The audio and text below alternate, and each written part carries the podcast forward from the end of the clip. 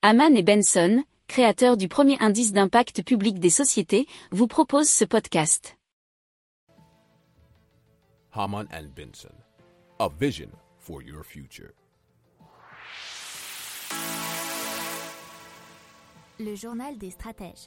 Alors, les batteries de voitures qui pourraient alimenter le réseau.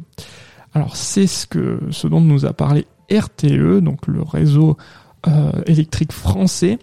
La nouvelle génération de batteries sur les véhicules électriques permettrait de charger, mais également de renvoyer de l'électricité vers le réseau, selon l'article d'Europe 1.fr. Ça ferait donc un système de vase communicant euh, puisque c'est intéressant, puisqu'une voiture reste garée environ 90% du temps. Alors, Yannick Jacquemart, directeur de l'économie du système électrique de RTE, a expliqué chez Europe 1 que les batteries sont un moyen extrêmement performant pour répondre rapidement. Et donc, ils s'attendent à ce type d'équilibrage rapide soit essentiellement fourni par des batteries d'ici euh, aux prochaines années plutôt que de construire ou de mobiliser des centrales nucléaires ou hydrauliques. Alors, il y aurait un avantage financier de quelques centaines d'euros d'économie par an. Euh, ça serait aussi également quelques dizaines d'euros par an euh, si on peut réinjecter l'électricité de leur batterie, nous dit Olivier Dubois qui est directeur mobilité électrique chez EDF.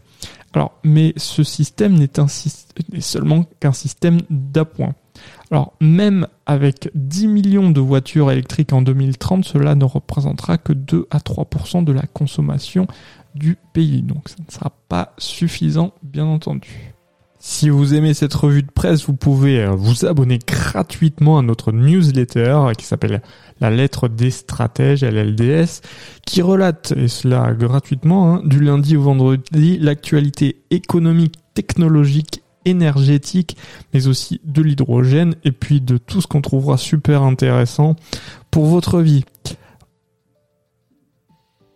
Pour approfondir ces sujets, Abonnez-vous à la newsletter de Haman et Benson, et écoutez nos autres podcasts, que vous retrouverez dans les notes de l'émission ou sur notre site internet.